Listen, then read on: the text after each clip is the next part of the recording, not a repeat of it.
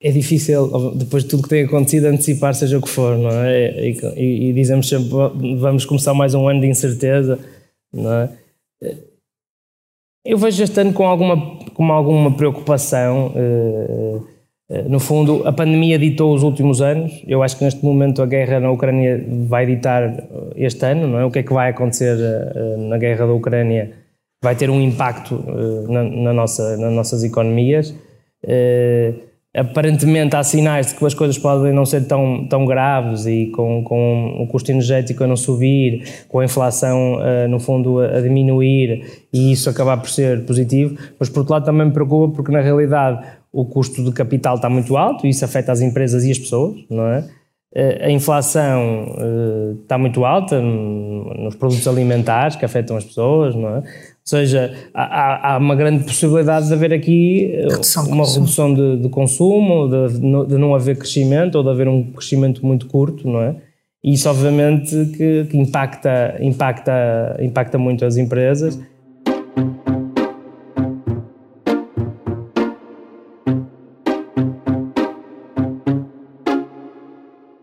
Bom, boa tarde a todos. Um, antes de mais dizer-vos que é, que é um prazer um, fazer ao vivo este, este podcast que ainda é assim um bocadinho bebê e que tem procurado todas as semanas a dar a conhecer o outro lado dos líderes mais emblemáticos do, do país. No fundo, dar a conhecer o lado B de quem pode vir a marcar o futuro um, de Portugal uh, em várias áreas e vários setores. Como, como a Cristina disse há bocadinho, uh, é a primeira vez que gravamos este podcast ao vivo, é também a primeira vez que eu o faço com uma enorme faringite, portanto, se tossir ou se, ou se tivermos aqui que interromper por um bocadinho, peço a vossa compreensão para isso. Um, eu tenho na cadeira do lado hoje o Nuno Rangel, que é um homem do Norte, um gestor do Norte, um, e cujo percurso vou de algum modo aqui resumir um bocadinho em 3, 4 parágrafos. O Nuno tem 43 anos, é há quase 19, um, tem nas mãos o destino da empresa da família. Em 2004, com apenas 24 anos, recebeu das mãos do pai, Eduardo Rangel, a responsabilidade de liderar o operador logístico nacional o pai faz questão de dizer que Nuno só lhe sucedeu no cargo porque tem mérito e porque tem as competências certas para a função, não por ser filho do fundador. Licenciado em Gestão de Empresas pela Universidade Católica do Porto, com Global Executive MBA pelo IES, Nuno preparou-se desde cedo para o peso da responsabilidade que implica assumir um negócio criado pelo pai, que arrancou com apenas três pessoas e que cresceu como resultado de muitas horas de trabalho. Hoje conduz os destinos do Grupo Rangel, o operador logístico com presença direta em nove países, mais de 2.600 colaboradores e um vasto portfólio de serviços especializados. Foi-lhe entregue a missão de transportar o primeiro lote de vacinas da Covid-19 a entrar no país um, e garante que a empresa que lidera cumpriu essa missão com o mesmo empenho e com o mesmo grau de exigência que coloca em tudo o que transporta. É um prazer tê-lo aqui connosco. Nuno, eu começava por, por lhe. Um, por lhe perguntar, o Grupo Rangel assegura transporte terrestre, marítimo, aéreo, em vários setores da cidade. O que é que o Grupo Rangel ainda não transporta? O Céu é o Limite tem o patrocínio do Manpower Group. Porque quando se combinam pessoas talentosas com empresas inovadoras, é possível construir um futuro mais brilhante. Conheça as soluções Manpower Group para recrutamento, outsourcing, gestão e desenvolvimento do talento. Saiba mais em manpowergroup.pt. Eh, primeiro de tudo, boa tarde a todos. Eu queria agradecer ao Expresso e à Caixa pelo convite que me, que me fizeram. Eu não estava à espera de ser convidado para um podcast ao vivo, eu nem sabia que era possível fazer um podcast uh, ao vivo, uh, o que aumenta a, a minha responsabilidade, ainda por cima com uma plateia cheia e tão ilustre e, e, espero que no fundo vamos a um podcast, as pessoas escolhem ouvir o podcast, aqui vamos obrigar as pessoas já a partida a ouvir o podcast. Uh, em relação, em relação à, à sua pergunta, é, é, tem sido uma, uma aposta nossa, porque acho que as pessoas que não, não estão muito por dentro do, do setor dos transportes e da logística, uh, uh, nós fomos criando um grupo que oferecemos diversos serviços e nesses diversos serviços, no fundo são empresas, tentamos ser líderes de mercado. E aí vai desde a aduaneira aos transitários, aos operadores logísticos, aos operadores expressos e também há logística eh, especializada de setores de, de nicho. Nós procuramos, eh, dentro de, de, casa, nos nossos, nos nossos trabalhos de estratégia, de identificar ainda soluções, serviços, dentro de, sempre dentro da área dos transportes e da logística, que não estejamos, e, e aí trazer essas soluções para, para o mercado, seja para Portugal ou para, ou para outros países. Nós, por exemplo, o ano passado criamos dois, duas novas soluções que não tínhamos, não é? E para isso foi, um, foi uma novidade. Uh, uma delas é, é a iTech Logistics, e explicando muito em detalhe, é uma logística muito, muito especializada para equipamentos de grande dimensão.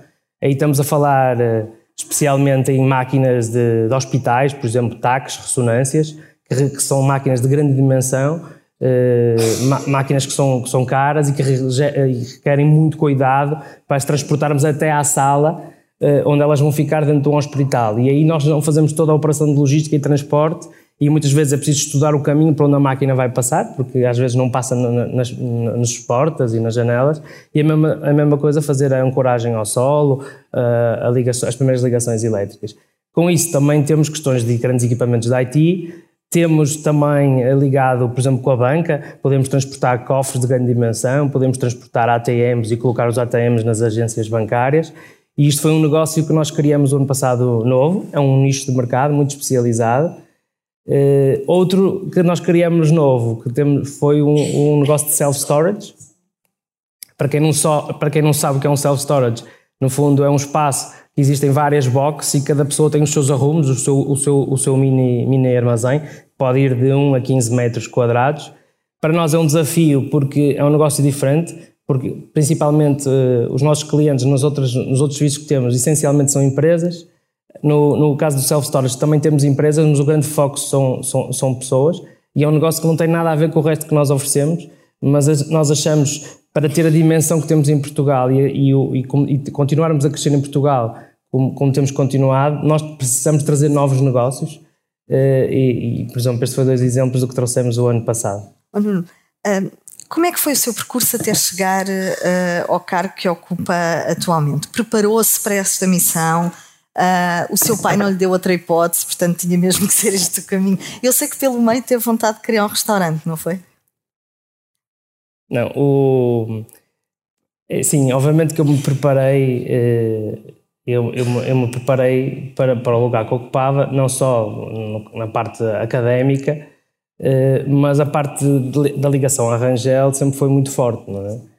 Eh, eu, eu, nasci em 1979, a primeira empresa da Rangel, que foi um despachante aduaneiro, nasceu em 1980, eh, e eu digo sempre muitas vezes, o que é verdade, nós, nós, nós crescemos juntos, eh, e eu recordo-me do primeiro escritório, de onde começamos com, com três pessoas, mas recordo-me de todos os escritórios e todos os espaços de armazém que tivemos, e de várias fases importantes na vida, na vida da empresa, ao mesmo tempo, também conversas com o meu pai, sempre desde muito novo, uh, trocamos impressões.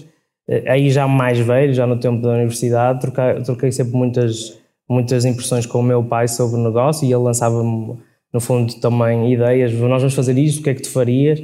Por isso é um percurso que vem desde muito, desde muito cedo. Uh, e, e, obviamente que no meio, no, numa entrevista a brincar, eu disse que quando eu tinha 18 ou 19 anos, disse que pensei com uns amigos em abrir um restaurante e acho que ainda bem que não o fiz, porque provavelmente não teria sido uma boa experiência. uh, mas, é, mas é obviamente que foi, foi muito trabalhar em conjunto de poder. Uh, no fundo, crescer também dentro da Rangel nas várias funções que eu fui ocupando. Uhum. Oh, oh, apesar de, de, pronto, dessa preparação e desse, desse caminho que foi fazendo ao longo da, do seu percurso, quer na empresa, portanto, essa ligação desde muito novo, uh, essa memória que tem dos vários escritórios. Quando chegou o momento de facto de um, assumir a liderança da, da empresa da família, isso pesou-lhe? O peso dessa responsabilidade sentiu? E eu acho que nesse momento eu não senti esse peso. Obviamente que no passado, quando antes de eu entrar, eu fiz, eu, eu antes de, eu entrei a full time na, na Rangel em 2004. Antes fiz alguns trabalhos de part time. Noutras dentro, empresas? No, de, de, não, dentro, dentro do, do, grupo. do, grupo. na área aduaneira. E nós, na altura, o grupo tinha decidido comprar uma empresa na área de tecnologia web e eu também tive também em part-time trabalhei nessa empresa que foi para mim muito interessante porque fiquei muito mais ligado à internet, à digitalização e às tecnologias que me veio ajudar mais à frente depois a transformar a, a, a, a Rangel. Eh, por isso nós fizemos um caminho eh, desde depois de se contarmos a partir de 2004 eu fui assumindo várias funções em 2007 já assumo uma função de responsabilidade sendo responsável pelo centro cooperativo da, da Rangel e, sendo, e passando a ser administrador depois, em 2011, decido tirar o MBA e, ao mesmo tempo, de 11 a 13, eh, de, de estar como vice-presidente e, e, e, no dia a dia com o meu pai nas, nas decisões, não é? No fundo ali já um acompanhamento muito próximo do que seria a função de, de, CEO, por isso quando em janeiro de 2013 assumi o cargo de CEO, eu senti que era uma naturalidade o lugar, o lugar para o qual nós os dois tínhamos vindo a trabalhar para eu, para eu assumir. Uhum. Oh, eh, uma das especificidades uh, muito associada à gestão de empresas familiares tem precisamente a ver com o legado, portanto o legado que se assume, o legado de gestão até, não é? O tipo, o tipo de gestão, o tipo de proximidade que se tem com, com os trabalhadores, o tipo de, de, eh, de direcionamento que, que, que, se escolhe seguir. Um, no seu caso, uh, Rangel era muito a imagem do seu pai, não é? Quando o Nuno pega, sente uh, esse desafio ou, ou, essa dificuldade de deixar a sua própria marca ou de começar a construir uma Rangel com a sua imagem, com a sua marca. E esta, o que lhe pergunto é se um, esta dificuldade numa empresa familiar, que toda a gente eh, com quem tenho falado aponta, uh, se no vosso caso também aconteceu ou se essa transição, por ter sido muito preparada, já foi mais soft, digamos assim. Não, repare, eu não, eu não vejo isso. Primeiro, obviamente, não há duas pessoas iguais, não é? Isso é, isso é óbvio, embora muita gente diga que eu sou muito parecido com o meu pai, porque fisicamente até sou parecido também, também com ele, e também temos em algumas características somos muito parecidos, o que é normal, é, claro, é genética. É Eh, mas, eu, mas eu acho que eu não, não senti que ter que deixar a minha marca. A questão, acho que a, a, empresa tinha feito um trabalho fantástico e eu tinha a obrigação de dar a, continu, a continuidade a esse trabalho fantástico, não é? E eu acho que é muito mais importante a, eh, a possibilidade de dar essa continuidade. E eu, eu, eu desde muito cedo uh, se, se acompanho a Associação das Empresas Familiares e sei qual é a dificuldade em Portugal da sucessão, é, uma, é, é muito forte e o problema é que, se nós olharmos, Portugal está assente em pequenas e médias empresas e, na realidade, se formos a ver, são pequenas empresas, não é? A maior parte. Eh, isso, uma, uma sucessão ainda é mais difícil porque a empresa é muito pequena. Se algo não corre bem, eh, não há alternativas e a empresa acaba, acaba por, por fechar. Por, por isso, eu acho que as sucessões têm que ser bem preparadas e têm que ser preparadas na questão de uma continuidade, não é? Porque se, se a empresa está lá e está a ter sucesso, temos é que dar a continuidade para ela continuar a ter, a ter sucesso e a poder crescer, a crescer mais. Obviamente que a missão eh, na origem eh, é diferente da missão depois passado uns anos, como daqui a 10 anos a missão da, Rangel há de ser, há de ser diferente também. A internacionalização da Rangel avança em 2007, não é? com o Nuno já uh, na empresa e, portanto, já com papel ativo em termos de, de gestão. Um, que desafios é que encontrou quando, se de, quando, se deu, quando deram este passo de, de rumar a Angola, de entrar em Angola, por exemplo? o, o, o, isso tem sido um desafio que não é de 2007. Eu sinto uhum. esse desafio ainda hoje. Eh, uhum. A internacionalização passou a ser um, um moto muito importante para nós, não é? Eh, e, em 2007, eh, quando avançamos para Angola, eu, eu, fui, eu fui a Angola em 2006 e na altura participei muito nesse projeto do lançamento de Angola. Por acaso, para a semana vou estar em, em Angola, eh, e é um país que, que, nos diz muito e que foi o início da nossa internacionalização. A, a realidade é, nós temos grandes negócios, diversos negócios em Portugal, e, e, as pessoas estão muito focadas no seu dia a dia em Portugal. E agora é como é que nós podemos usar os nossos melhores recursos para olharem para, para outros países que muitos estão a muitos quilómetros de distância. Hoje, alguns estão em fusos horários eh, diferentes e este tem sido o maior nosso desafio, é conseguir com que todas as nossas áreas possam olhar lá para fora para o internacional como, como, como olham para as nossas operações em Portugal. E também, claro, porque se as operações em Portugal são muito maiores do que as do internacional, eh, é normal que a gente se foque naquelas que são maiores, não é?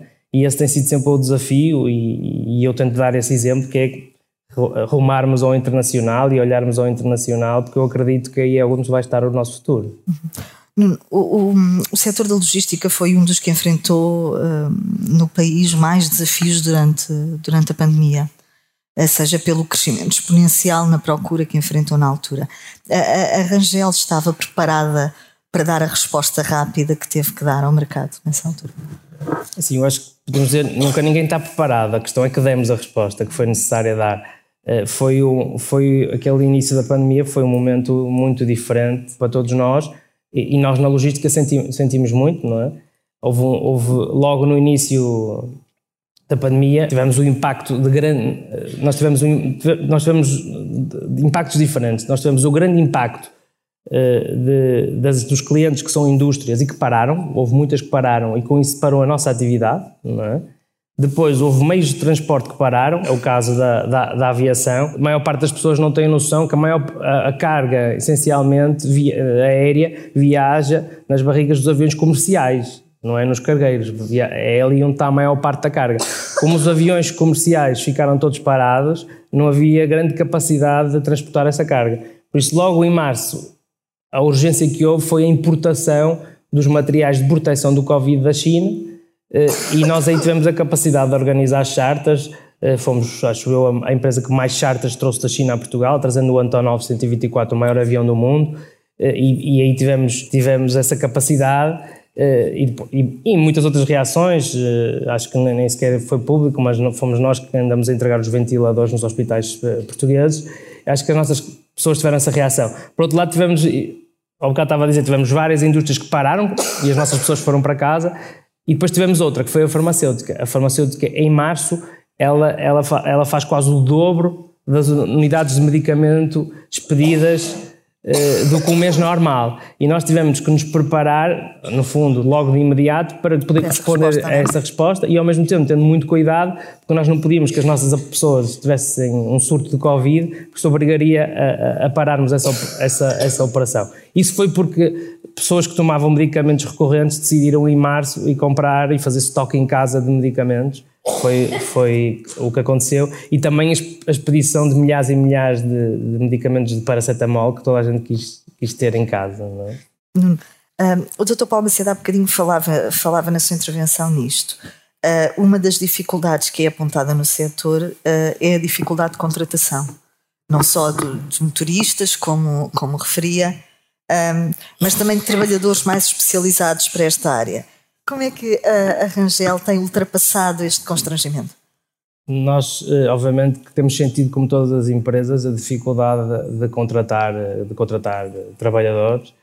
No nosso caso, nós, nós em Portugal, em termos de motoristas, a nossa frota própria é só na logística de obras de arte e na logística farmacêutica, e aí é onde temos nossos motoristas próprios no resto são, são subcontratados, muitas vezes diretos, e aí sentimos, nós sentimos nos nossos a dificuldade dos motoristas e os nossos fornecedores sentem muito, muito mais dificuldade ainda do que nós. Onde nós também temos tido muita dificuldade é encontrar eh, operadores de armazém, não é? Isto sente-se é muito mais difícil em aberturas de novas operações. Se nós vamos abrir uma nova operação que de repente vai precisar de 100 pessoas, é muito mais difícil do que nas substituições regulares de uma operação que já está, já está em, em funcionamento. Obviamente que nós usamos todos os meios que as outras empresas usam para, para tentar contratar e depois também para tentar reter, uh, reter essas, essas pessoas, não é? com muita formação contínua, planos de carreira, hoje em dia com incentivos uh, variáveis, não é? E, e, e, tentamos. Isto veio, e no fundo, eu, isto é, é, veio-nos causar problemas, mas ao mesmo tempo também há oportunidades e também há forma de mitigar isto. Obviamente que, que, temos vindo a contratar muitas pessoas que estão em Portugal estrangeiras, muitas pessoas do Brasil, de Angola eh, e, e, e, de outros países, quer dizer, pessoas que vieram à procura de novas oportunidades e com isso também formamos pessoas novas para, para, esses, para esses lugares. Por outro lado, obriga-nos a que nós tenhamos uh, que ser mais produtivos, porque não só há falta de mão de obra, como o custo da mão de obra está mais alto. É? E aí obriga-nos muito a olhar para, para as novas tecnologias, para a digitalização, eh, para a inteligência eh, artificial, não é? Eh, e, e, e, com isso criar soluções de hoje não, não ter que fazer um inventário, um inventário manual e poder fazer um inventário por drone ou criar inteligência artificial onde conseguimos, no fundo, refazer a reengenharia dos processos de, de, da alocação do estoque dentro de um armazém, etc. Por outro lado, nós decidimos o ano passado fazer, nós tínhamos muita dificuldade, o que se falou aqui também, eh, eh, em contratar engenheiros de sistemas de informação, não é? Nós temos uma grande equipa de, de, engenheiros de sistemas de informação, tínhamos muita dificuldade e fomos à procura da solução. Eh, e aí a solução foi no final fazer aquilo que estão a fazer em Portugal. Uma, uma grande parte de empresas estrangeiras, menos no Norte da Europa, vêm para Portugal e criam os seus centros tecnológicos em Portugal. Nós, nós decidimos ir criar um centro tecnológico noutro país. Neste caso, fomos criar o centro tecnológico no Brasil, na cidade de São José dos Campos. Eh, para quem não conhece, São José dos Campos é uma cidade no interior de, de São Paulo, é, é cidade onde é a sede da, da Embraer era uma cidade que nós conhecíamos bem pela, pela, pela Embraer e, ao mesmo tempo, junto com a Câmara Municipal, junto com as universidades, percebemos que era um polo interessante. Eh, e hoje temos o, temos o nosso centro tecnológico aqui no Porto e temos um centro tecnológico no Brasil e que isso ajudou a comatar a necessidade de termos que contratar mais pessoas para a área dos sistemas de, de informação. Foi uma alternativa uh, que nós encontramos. A que é que associa esta, esta dificuldade de, de, de contratação para o, para o setor? Uh, tem a ver com os salários, tem a ver com os horários, ser um, um setor com, com um regime de horários uh, muito desgastante, um, com o facto de, do setor ainda ter uma conotação uh, hoje em dia já errada de pouco especializado e por isso ser menos atrativo para as novas gerações. O que é que para si afasta uh, o talento da área da logística? Eu acho que, primeiro de tudo, o, o, não diria assim o, o talento, mas afasta, pode afastar algumas pessoas, mas eu acho que hoje esse não é o grande problema. O problema é que neste momento a, taxa de desemprego em Portugal é muito baixa e como todos nós procuramos ter o melhor emprego possível, com as melhores condições, não é? E obviamente que em algumas funções de, de, de operador, por exemplo, de armazém, que têm condições mais baixas do que outras funções, as pessoas procurem alternativas. Eh, nós sabemos que em Portugal o turismo também requer muita o turismo também requer muita mão de obra e, e, há muitas pessoas que são muito mais apelativas a trabalhar no turismo do que trabalhar uh, na logística, mas eu acho que, eu diria, o setor está muito mais atrativo do, do que estava no passado. Acho que temos que olhar é mais para algumas funções, é, nós temos às vezes situações onde as plataformas logísticas ficam, onde as acessibilidades de transportes são difíceis, não é? E, e longe das residências das pessoas, e as pessoas têm tendência a preferência por condições iguais arranjar trabalho perto de, de, casa e acho que esse, esse, é um desafio que também as empresas de logística têm que conseguir uh, ultrapassar. A pandemia fez-vos crescer, fruto deste enorme aumento também do comércio eletrónico. Agora temos uma guerra na Europa que traz associada uma escalada de preço, uma série de outros constrangimentos. Como é que a empresa se adapta a dois cenários tão distintos num curto espaço de tempo? A pandemia, eh, na realidade, no modo geral, ela não nos, ela não nos fez crescer, porque o único negócio único que cresceu muito foi o Operador Expresso, que na okay. altura representaria 10 ou 12% do total da, da, nossa organização. Aí sim, aí tivemos crescimentos para, o, tivemos crescimentos de, para o dobro, para o dobro em termos de volume de de entregas, mas também com uma transformação de negócio. Nós tínhamos um, um, misto de business to business, business to consumer, as entregas, e de repente passou muito para business to consumer, porque as pessoas passaram a comprar online né, e as lojas estavam fechadas, e isso alterou muito uh, o negócio. Depois nós tivemos ali um período, foi março, abril, maio, muito difícil, porque muitas indústrias estavam fechadas, e depois melhorou. E quando melhorou, o, o segundo semestre de 2020 foi muito bom e acabou por equilibrar, equilibrar as coisas se nós olharmos agora uh, ao que tem passado, ao que passou o ano passado, o, ano passado com a guerra na Ucrânia e a subida do preço de petróleo uh, afetou-nos muito o transporte rodoviário, essencialmente o transporte rodoviário internacional. Uh, uma pelo aumento de combustível, outra porque com a falta de motoristas há, há menos soluções, os caminhões também estavam mais caros, os pneus também estavam mais caros, as pessoas não têm noção, mas no centro da Europa existem muitos motoristas ucranianos que se juntaram à guerra na Ucrânia, por isso muitas empresas perderam os seus motoristas, ou seja, a frota, a frota europeia de caminhões perdeu, e por outro lado também houve uma procura acima da média, principalmente de exportações, eh, para transporte rodoviário. Isto tudo criou muitas dificuldades eh, em gerir todo este processo, principalmente por uma escalada de aumento de custos muito, muito forte. Ah, de que forma é que o atual cenário económico está a impactar o negócio do grupo? Uh, teve necessidade de ajustar o modelo de gestão, de fazer alterações? Eu acho que o, o, o, modelo atual tem um impacto forte na gestão no, do, da nossa empresa e acredito que na maior parte das empresas portuguesas. Eh, tanto eu como muitos gestores que, que, que estamos aqui hoje e que, está, que, estamos nas empresas não viveu com uma, uma inflação eh, da, da escala da atual, não é? E para isso é preciso reagir no final de que nós, durante muitos anos, ou, ou aumentávamos muito poucos preços não é? ou nem aumentávamos preço e agora de repente é preciso aumentar preço e muitas vezes mais do que uma vez ao ano eh, e eu acho que esse é o grande desafio e que, e, e que na nossa cultura tem alguma dificuldade porque uma, não estamos habituados a aumentar preços e por outro lado, do lado de lá também as pessoas não estão habituadas a receber tantos aumentos de, de preço e a, e a entender esses, esses aumentos e eu acho que essa, essa é a maior dificuldade e o que nós sentimos agora, nós somos uma empresa muito à procura de crescimento ou seja, quando eu digo crescimento, é, temos, temos duas vertentes. Uma, temos clientes muito bons na nossa carteira que todos os anos crescem e com isso nós também crescemos, e outra é que todos os anos vamos à procura de novos, eh, de novos, de novos clientes. Não é? Eh, e neste momento é preciso ter algum cuidado na procura dos novos clientes e, na, e no timing que damos as propostas e a validade dessas propostas, porque os preços durante o último ano foram alterados muitas vezes eh, e de tudo, não é? Todo, todo tipo de coisas que nós usamos no nosso, na nossa operação foi aumentando muito eh, e alguns com grandes aumentos, por exemplo, o material de embalagem é uma coisa que aumentou muito. Eh? Como, é, como é que antecipa uh, este ano em que entramos agora? Quais são uh, os principais desafios estratégicos para as empresas do setor que representa?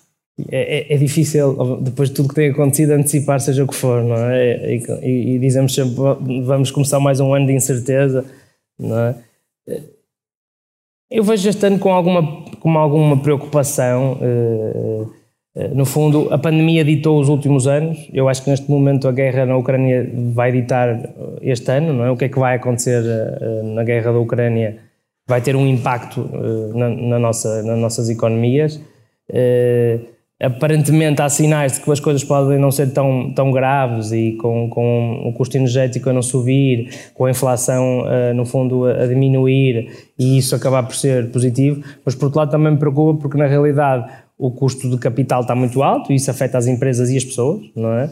Uh, a inflação uh, está muito alta nos produtos alimentares que afetam as pessoas, não é? Seja, há, há, uma grande possibilidade de haver aqui eh, redução uma redução de, de consumo, de, de, não haver crescimento ou de haver um crescimento muito curto, não é? E isso obviamente que, que impacta, impacta, impacta muito as empresas e isso é uma preocupação a ter em, em, em 2023. Uhum. O Nuno, eh, já por mais que uma vez em, em declarações públicas referiu eh, que por vezes parece que em Portugal há vergonha de falar de grandes empresas ou evita-se falar de grandes empresas e de incentivos às grandes empresas. O que é que está a falhar, na sua opinião? Para, eu acho que, primeiro, tem-se muito esse estigma de falar de uma grande empresa. Eh, eu nunca vi ninguém a dar um prémio ou a celebrar porque passou de PME a grande empresa. Não, não, não é comum. Não é? Eh, a realidade é que há muito poucas grandes empresas. Eu, eu diria que acho que se não me engano, 0,1% do total das empresas são grandes empresas. Mas se nós depois formos a ver o que é médias e, e pequenas e micros, a maior parte das empresas são todas micros. Uma empresa micro é uma, é uma empresa que não tem 10 colaboradores, não é? Uh, ou seja, uh, o, nosso, o nosso mercado é centro de, de, de, poucas empresas grandes, mas também devia ter mais empresas médias. Não é? E às vezes, por haver poucas, eu não sei, as pessoas tendem a, a falar pouco ou quando falam, falam mais, falam mais pejorativo. E na realidade, as grandes empresas só representam 0,10% do número de empresas, mas vão representar 20% do total de empregos, não é? Ou seja, tem um peso, peso importante na, na, na economia. E eu acho que se nós queremos também combater uh, com os mercados externos e ter empresas portuguesas mais fortes, essas empresas têm que ser grandes, não é? E por isso nós devíamos, eu, eu acho que devíamos tentar apoiar as micros a ser pequenas, as pequenas a ser médias e as médias a ser grandes, não é? E não devíamos ter vergonha uh, quando uma empresa passa a ser grande, não é? Porque às vezes parece que uh, ficamos de parte, de, ou seja, mesmo em termos de incentivos, de apoios, há, há, durante, há muitos incentivos às PMEs e poucos incentivos às grandes. Quer dizer que, na realidade, quando uma empresa passa a faturar mais de 50 milhões de euros ou até 250 colaboradores, deixa de ser PME e com isso perderá uh, a oportunidade de ter alguns, alguns benefícios. E, e se calhar lançou o desafio aos prémios que costuma haver, talvez celebrar o prémio do ano de quem é a empresa que passa de PME grande com a melhor performance, não é? E, porque acho que não, não devemos ter vergonha de, de, de, ter mais empresas grandes em Portugal. É? Nuno, nós costumamos uh, terminar sempre os nossos podcasts com uma rubrica que temos que é a primeira pessoa. e eu coloco quatro questões muito sucintas para obter uma resposta igualmente sucinta. Que tipo de líder é, Nuno? Eu sou um, um líder muito, muito orientado para as pessoas, uh, muito importante na pessoa dessas, dessas pessoas e depois, e depois num acompanhamento muito próximo a, a essas pessoas e também dando muita autonomia uh, na gestão do dia a dia. Teria sido mais simples criar a sua própria empresa do que gerir uma empresa da família? Eu acho que não, no sentido de. Eu sinto-me muito parte ligada à Rangel e o meu sonho sempre foi poder liderar a Rangel e levá-la a, a, crescer. Não é? O que é que o inspira? Sim, a mim inspira-me, obviamente, que em termos profissionais, durante o meu pai me inspirou muito e aprendi muito com ele. Uh, muitas das características que eu tenho de gestão eu aprendi, aprendi, aprendi com ele e hoje inspira-me também outros gestores. Eu tento olhar muito para gestores de empresas que sejam empresas familiares, maiores do que a nossa, que já tenham feito também transições de, de sucessão familiar e, e inspirar-me nessas pessoas em perceber o caminho que eles fizeram para crescer ainda mais, para conseguir que também a Rangel possa um dia chegar a esses patamares. A esse patamar. Qual é o seu maior desafio no momento? o meu maior desafio é a internacionalização, uh, não há dúvida nenhuma. Primeiro, a área internacional hoje representa cerca de 18% para a Rangel. Uh, não há nenhuma empresa portuguesa com a dimensão da nossa internacionalização na área dos transportes e logística. A realidade é que quando olhamos para o, para, o, para o setor, as 100 maiores empresas mundiais desta área, que são multinacionais, quase todas têm como base a origem de grandes países, Alemanha, Estados Unidos, hoje em dia uh, aparecem algumas uh, chinesas, eh, porque na realidade muitas das empresas ao abrirem noutros países, as trocas comerciais entre, entre grandes países ajudam muito no transporte e na logística. No nosso caminho de internacionalização nós não vamos poder depender de Portugal, não é? Eh, há uma relação forte de Portugal com os palopes, mas depois não, não, não, não passa disso, não é? Quer dizer que cada país que nós formos abrindo vai ter que lutar por si próprio em, em, criar lá e isso torna a nossa internacionalização mais, mais difícil, mas também torna isto um desafio e um sonho eh, que nós queremos realizar.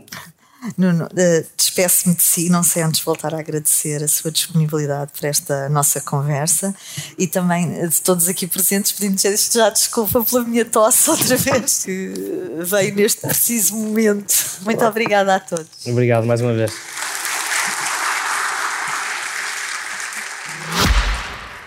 O Céu é o Limite teve o patrocínio do Manpower Group. Porque quando se combinam pessoas talentosas com empresas inovadoras, é possível construir um futuro mais brilhante. Conheça as soluções Manpower Group para recrutamento, outsourcing, gestão e desenvolvimento do talento. Saiba mais em manpowergroup.pt.